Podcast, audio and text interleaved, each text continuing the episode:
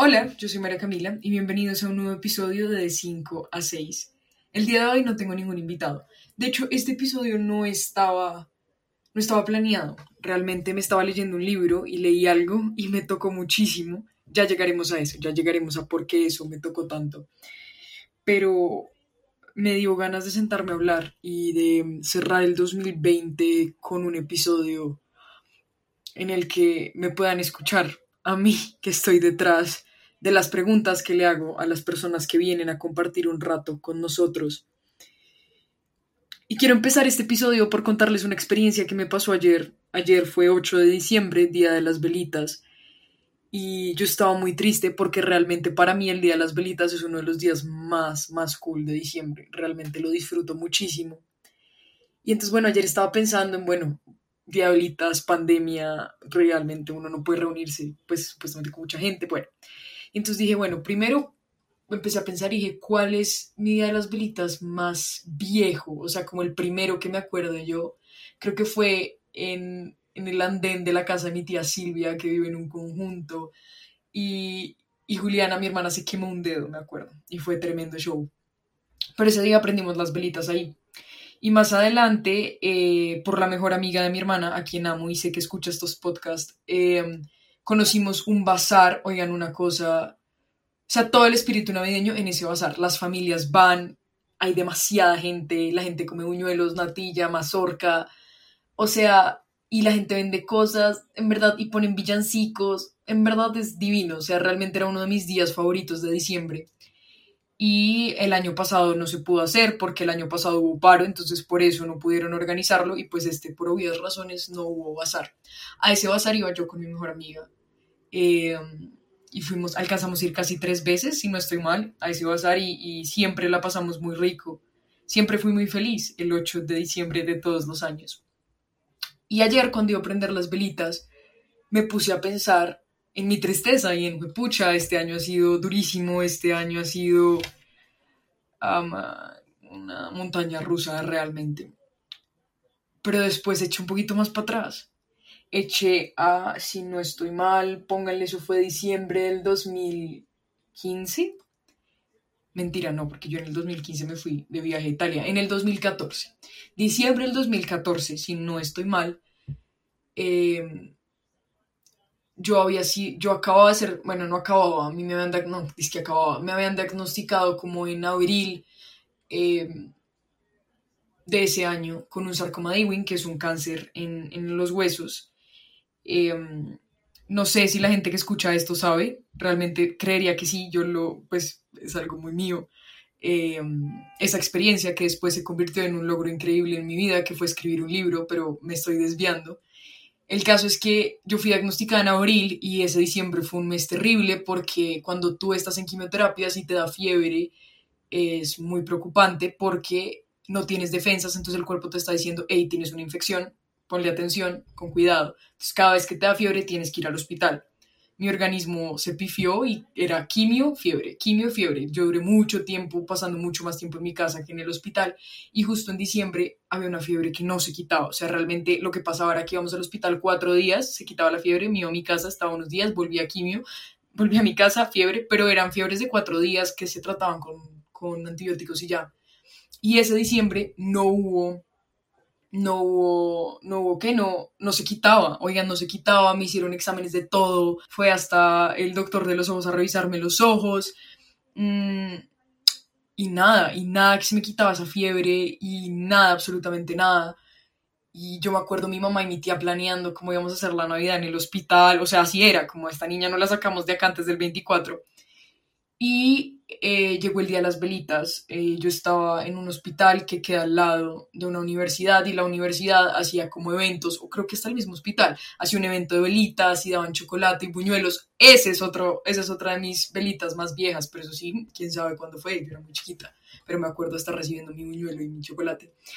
Y em, llegó el día de las velitas y... Em, vimos afuera, o sea, yo estaba en el, en el cuarto y yo podía escuchar todos los villancicos, la gente, pues era muy cerca.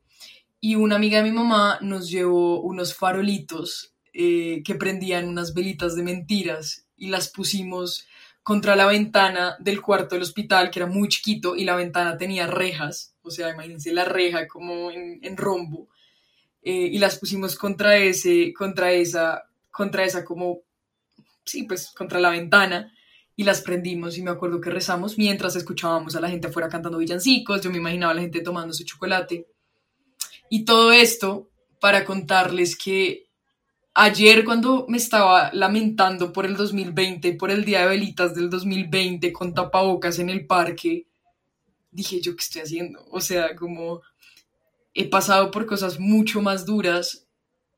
Ahí está el ejemplo, fue una Navidad muy dura que realmente nos dio mucha alegría. Yo siento que cuando uno pasa por momentos muy duros, como que aprecia mucho más esos momentos que comparte en familia. Eh, que bueno, es, es algo que ha pasado en el 2020 personalmente es como, como que añoro mucho las cosas que había dado por sentado, que eran las reuniones con mi familia y esas cosas, el día de las velitas. Ayer reflexioné mucho, mucho, mucho por eso. Dije, bueno, hemos pasado por cosas más difíciles, más duras y aquí estamos. Y yo miraba a mi mamá y yo decía, yo a mi mamá la admiro muchísimo. Ese día de las velitas éramos ella y yo en el cuarto y yo la miraba y yo decía, pucha, si pudimos con esa enfermedad que fue una mierda, podemos con todo y, el 2020 ha sido un año muy duro y aquí estamos, ¿sí? Como eso pensaba yo el día de ayer. Y creo que tal vez es, es mi pensamiento en general del 2020.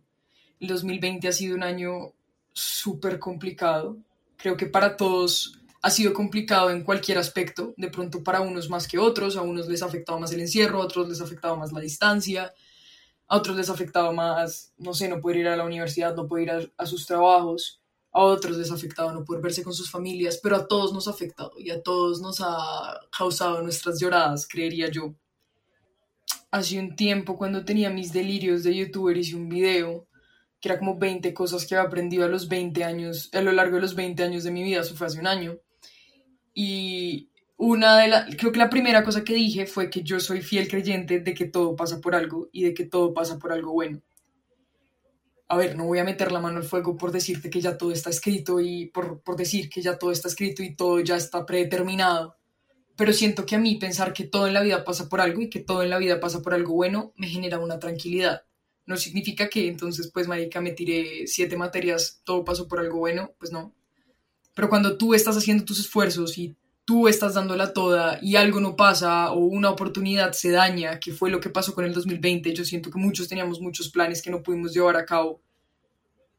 Todo en la vida pasa por algo y ese algo es algo bueno. Algo bueno te va a llegar, o sea, si no pudiste con esto, segurísimo algo mejor va a pasar. Y yo me aferro mucho a eso. Que no lo pensé durante todo el 2020, no lo pensé durante todo el 2020, pero, pero me aferro muchísimo a eso. Hay otro dicho es que yo siento que la vida va muy de, desde el punto en el que lo miremos, ¿saben? Como todo tiene muchas perspectivas. Mi psicóloga me decía, intenta no tener solo una perspectiva. Y de hecho tengo un post pegado a la pared que dice, intenta ver más hipótesis, mira más perspectivas. Y está este dicho de que todo pasado fue mejor, ¿no? Y entonces todos somos como, no, es que todo pasado fue mejor, este 2020, todo pasado fue mejor, cuando yo salía a rubiar, cuando yo salía a tomar, yo soy eso, realmente, cuando yo salía con mis amigos, cuando bla, bla, bla.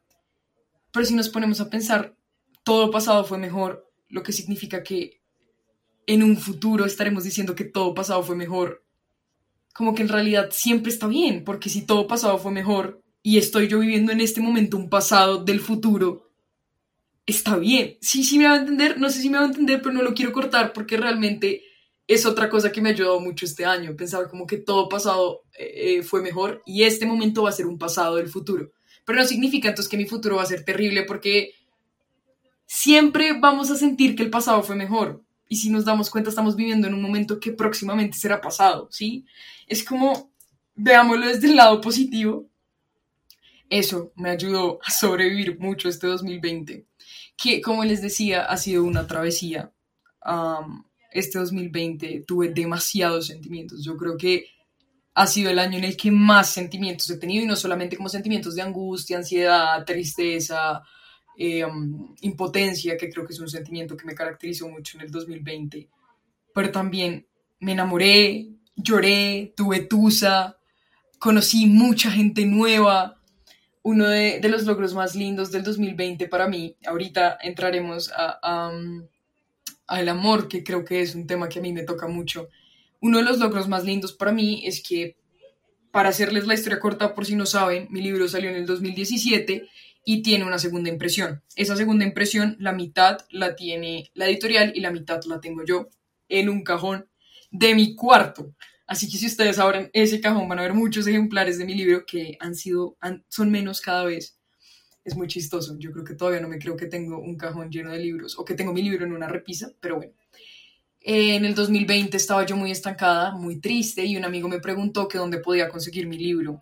Y bueno, en ese momento las librerías no estaban haciendo envíos todavía, eso fue apenas nos encerraron. O sea, creo que ni siquiera habían decretado el pico y cédula, fue cuando era como en serio no salgan ni a la esquina.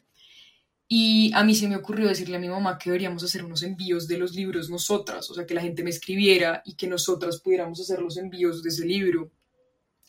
Porque pues aprovechando, no había como mucho que hacer. Y yo subí un video, eso fue ya les digo la fecha exacta.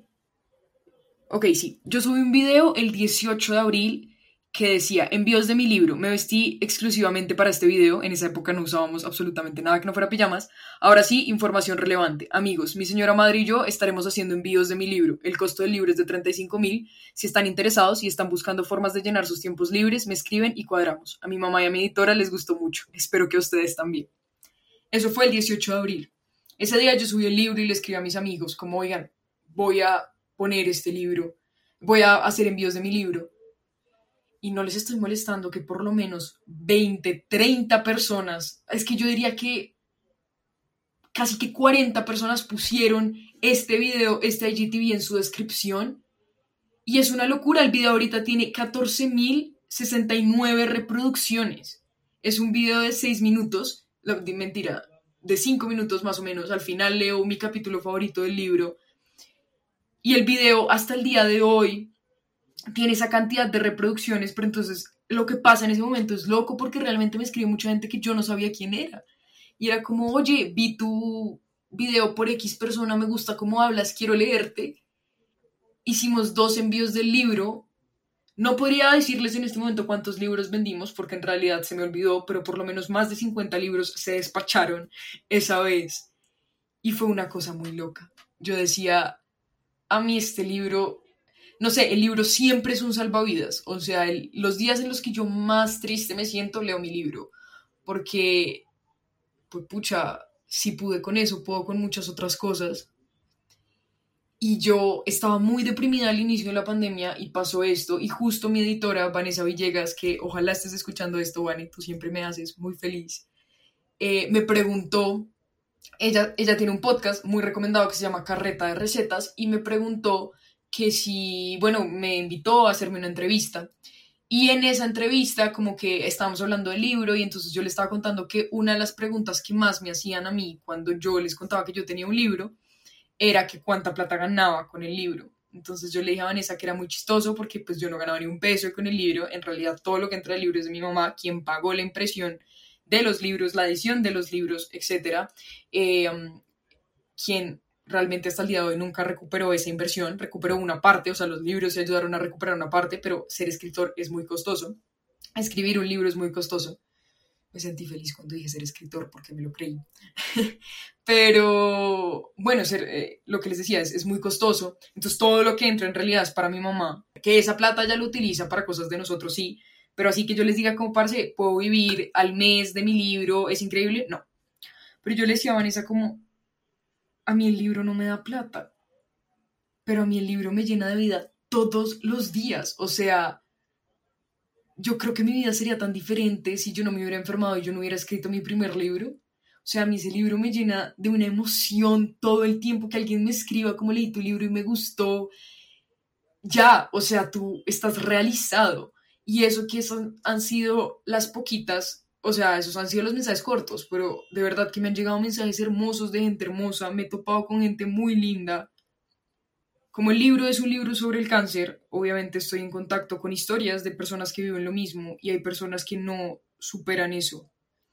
Y eso es, eh, es un poco choqueante porque uno termina preguntándose por qué uno sí se queda y otras personas no, y cuáles son los propósitos de la vida, ¿sí? Y por qué me estoy quedando y tú no, y por qué yo tengo, entre comillas, el derecho de seguir viviendo y tú tienes que irte y dejar a tu familia y dejar a tus amigos. Creo que son preguntas que, que nunca he contestado.